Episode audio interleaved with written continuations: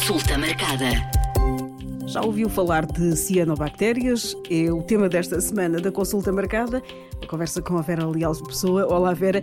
O que é que são cianobactérias e, e porquê é que é importante falarmos eh, sobre elas? Olá, Mónica. Então, tal como o nome indica, as cianobactérias são bactérias de cor azul esverdeada que se acumulam habitualmente em águas maioritariamente paradas, como lagos ou uh, rios, e dependendo do clima podem agregar-se, podem juntar-se e formar aquilo que nós chamamos fluorescências ou blooms de cianobactérias, que no fundo não são nada mais nada menos do que acumulações de grandes quantidades destes organismos. Porquê é que é importante falarmos sobre elas? Um, as cianobactérias foram muito importantes na evolução da vida na Terra, surgiram há cerca de 2, 3 bilhões de anos e são as grandes responsáveis pelo oxigênio que respiramos. Nos dias de hoje continuam a ser igualmente importantes para manter muitos ecossistemas, mas tal facto uh, está dependente de um frágil equilíbrio. Porquê? Portanto, a presença das cianobactérias em quantidades exageradas pode prejudicar não só os ecossistemas onde elas se encontram, mas também a saúde humana e a saúde animal, tanto contaminando com toxinas a água que bebemos ou a água com que contactamos e que acabamos por usar para múltiplos fins. Acrescentar só, Mónica, que estas bactérias precisam de uma série de condições para se multiplicar, para se aglomerar, eh, nomeadamente uma água rica em nutrientes, uma água bem iluminada, condições climáticas favoráveis, eh, motivo que acaba por trazer a temática das cianobactérias eh, em determinadas alturas do ano, nomeadamente quando as temperaturas são mais elevadas. Como é nessa altura que nós também contactamos mais com a água eh, para fins recreativos, acabamos por também correr um maior risco de contactarmos com estas bactérias. Vera, como é que as conseguimos identificar e exemplos uh, no dia a dia? Ok, então, uh, não é muito fácil de identificar, mas vamos deixar aqui algumas dicas, porque, porque de facto, a olho nu nem sempre é possível uh, fazê-lo. Temos mesmo que estar muito atentos e sensibilizados para as conseguirmos identificar porque aqueles ah, aquelas acumulações de cianobactérias, muitas das vezes acabam por não se acumular logo uh, na área da água que é visível, mas acumularem-se mais em, em, profundidade e só alguém que esteja mais desperto para o problema é que pode conseguir identificá-las. Contudo, muitas das vezes podem mesmo ser visíveis e neste caso, nestes casos é importante estarmos atentos a algumas características. Portanto, as tais fluorescências, os tais blooms que acabam por ser a acumulação destas bactérias azul, azuis eh, esverdeadas, uh, muitas das vezes estão mais acumuladas uh, no, nos cantos de um determinado lago, num determinado rio, de uma, de uma poça, por exemplo, e podem alterar a, cor da água. Podem não só ficar, deixar a água com uma tonalidade azul, verde, mas também castanha ou vermelha. E além disso, além de alterarem a cor, também podem alterar o cheiro e o paladar. Portanto, o cheiro e o paladar da água ficam desagradáveis e isso também acaba por ser um sinal uh, de potencial contaminação daquela água com, uh, com cianobactérias. Uma forma que pode ser, pode facilitar aqui a identificação desta uh, maior concentração deste tipo de bactérias é tentarmos, por exemplo, quando estamos uh, num, num, lago, num rio, uh, numa zona balnear interior, uh, tentarmos ver os nossos pés submersos na água. Se eventualmente não conseguirmos ver com nitidez maior ou menor nitidez os nossos pés, podemos eventualmente estar perante a presença de muitas cianobactérias. São pequenos sinais aos quais é importante uh, ficarmos atentos, Mónica. E neste caso, o melhor mesmo é não entrar na água. Uh, sim, se houver, em caso de dúvida, se nós estivermos com dúvidas sobre a tonalidade daquela água, o cheiro ou uh, alguma coisa que nos faça suspeitar, não devemos utilizar a água para nenhum tipo de fim e devemos sim uh, comunicar às entidades responsáveis, como as autarquias, mesmo as unidades de saúde pública, os serviços de saúde pública locais, para que essas entidades possam fazer a adequada avaliação do risco e a implementar medidas, uh, se, for, se for necessário, tanto medidas adequadas que garantam a segurança um, daquela água. Que, que efeitos é que as cianobactérias podem ter na nossa saúde? Uh, relativamente a efeitos, um, realçar aqui um aspecto, Mónica, que é as cianobactérias são nocivas, não só para a saúde humana, mas também para a saúde animal. O que acaba por acontecer é que as cianobactérias libertam uh, algumas toxinas um, e que uh, vão provocar efeitos muito semelhantes, quer em humanos, quer em animais. Claro que os animais como acabam por estar mais expostos a águas contaminadas, portanto têm um acesso mais fácil, podem aceder com maior frequência, acabam por também consumir uh, toxinas em quantidades superiores e ter sintomas mais intensos e mais graves. Quanto às toxinas, uh, os efeitos na saúde são maioritariamente causados por três grupos, três grandes grupos: as hepatotoxinas, as neurotoxinas e as dermatoxinas que, tal como o nome indica, portanto, estas, estes, esta nomenclatura, já, estes conceitos já nos dão aqui algumas pistas sobre os efeitos que podem causar na nossa saúde, mas de uma forma muito sumária, Mónica, as hepatotoxinas uh, acabam por ser as toxinas mais comuns e, tal como o nome indica, afetam sobretudo o fígado e os órgãos envolventes e podem causar sinais e sintomas mais uh, agudos ou se a exposição se prolongar no tempo mais uh, crónicos e podem mesmo ser fatais. As neurotoxinas afetam o sistema nervoso, podem causar sintomas, sobretudo como queimbras, tremores e até mesmo diarreia e vômitos, uh, e salientar que estas toxinas são uh, muito mais raras do que as primeiras que falámos, do que as hepatotoxinas.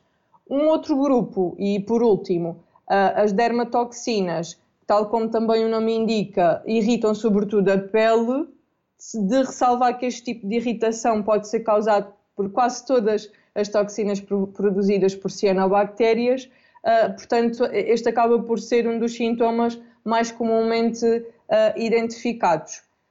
Outro aspecto que, também importa ressalvar aqui um, quando falamos de sinais e sintomas é que a variedade de sintomas acaba por ser extensa, o que dificulta o diagnóstico, torna o diagnóstico desafiante. E outro aspecto que também importa mencionar, Mónica, é que os sinais e sintomas acabam por aparecer algum tempo depois da exposição à água contaminada, o que faz com que, de facto, o diagnóstico uh, desta, da, da eventual intoxicação por cianobactérias seja, seja difícil. E tratamentos para, para intoxicação por estas bactérias? Infelizmente, tratamento dirigido não existe. Uh, existe sim formas de ajudarmos o corpo a eliminar estas cianotoxinas e existem também formas de tratar uh, os sintomas que acabam por surgir. Portanto, o tratamento sintomático é, será sempre uma forma de tratar a intoxicação por cianobactérias mas para isso é, é necessário que se consiga identificar atempadamente os casos de intoxicação. Portanto, também uh, os clínicos, uh, é, também é importante que os clínicos uh, tenham atenção a estes sinais e sintomas e coloquem o diagnóstico na sua lista de diagnósticos diferenciais, sobretudo lá está, como estávamos a dizer, em alturas do ano em que as temperaturas são mais elevadas, em alturas do ano em que uh, a água acaba por ser mais vezes utilizada para fins recreativos. Um, importa aqui neste ponto também referir, Mónica, que mais vale prevenir do que remediar, portanto, a exposição a estas toxinas é evitável, mas para isso, lá está, é necessário que vamos falando sobre o tema, vamos colocando o tema na agenda do dia para que possamos alertar a, a população para, e sensibilizar a população para reconhecer e evitar a exposição a estes organismos. Como ainda não é possível uh, atividades com água nesta altura do ano, uh, ainda vamos a tempo uh, ver cuidados, conselhos para as pessoas, para não chegarmos a esta parte do, do diagnóstico e do, e do, tratamento. Exato. Então, conselhos em termos, de, em termos preventivos, em termos de controlo a tentativa, a minimização do risco aqui desta, desta problemática. Antes de, de mencionar aqui alguns conselhos, Mónica, só destacar que uh, os conselhos acabam por, por, por, ir na linha daquilo que são uh, as formas a que podemos estar expostos às cianobactérias e de uma forma muito sumária. A primeira, uh, que, é, que acaba por ser a mais comum, é por via oral, portanto, através da ingestão de água contaminada. Portanto, eh, esta água pode ser consumida por pessoas ou por animais, como estávamos a, referir eh, há pouco. A segunda forma a que habitualmente podemos ser expostos é por contacto direto da pele com a água contaminada, portanto, também já falámos sobre os efeitos na pele de dermatoxinas. Outro, outra forma de exposição é também através de desportos radicais, portanto, desportos aquáticos, porque uh, os materiais que nós utilizamos nesses desportos acabam por eh, formar aerossóis que depois podem ser inalados e se transportarem estas toxinas causar um, pneumonias ou até mesmo outras complicações. E por último, uma forma menos frequente acaba por ser através do consumo de alimentos contaminados, por esses alimentos contactarem com água uh, contaminada com estas cianobactérias. Em termos preventivos, o que é que nós podemos fazer? Portanto, é importante que a população uh, fique consciente e, e, e seja informada uh, desta, desta problemática e das medidas que devem ser uh, adotadas, não só para evitar a contaminação da água, quer por cianobactérias, mas também por outros tipos de micro-organismos e por, ou por agentes químicos. Portanto, existem alguns agentes que são nocivos para, para a saúde humana e, portanto, importa ficar atento não só às cianobactérias, mas também a outros micro-organismos ou agentes.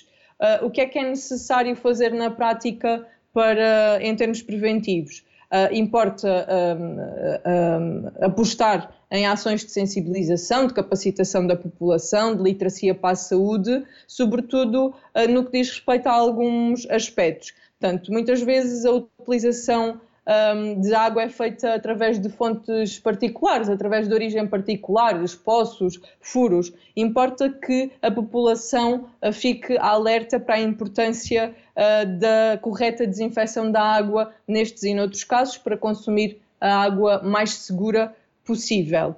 Uh, outras medidas, outros conselhos que posso deixar, Mónica, um especialmente dirigido a agricultores e produtores de gado, é para que optem pela utilização de produtos químicos mais sustentáveis nos terrenos adjacentes às zonas de água superficial, uh, portanto, porque uh, de facto estes produtos químicos podem ser arrastados pelas chuvas e criar, uh, portanto, gerar repercussões no ambiente, repercussões na saúde animal e também na saúde humana.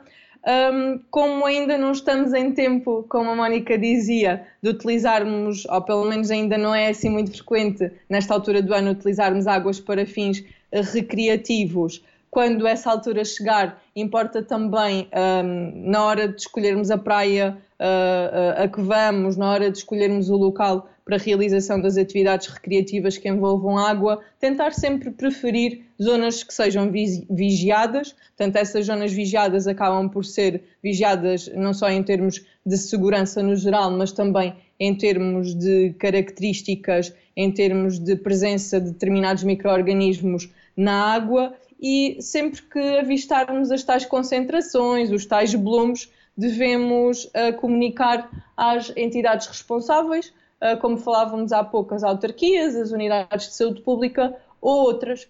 Para finalizar, uh, em caso de dúvida, não devemos utilizar a água que suspeitemos que tenha a presença de cianobactérias para nenhum tipo de fim, até que seja feita uma uhum. avaliação do risco que uh, nos possa tranquilizar um, e, e, e, que nos possa fazer utilizar a água para o fim que seja. Uh, de forma uh, segura, Mónica. E, e, com o tal teste que a Vera dizia há pouco, que é pôr os pés na água para perceber se pode haver aqui algum risco.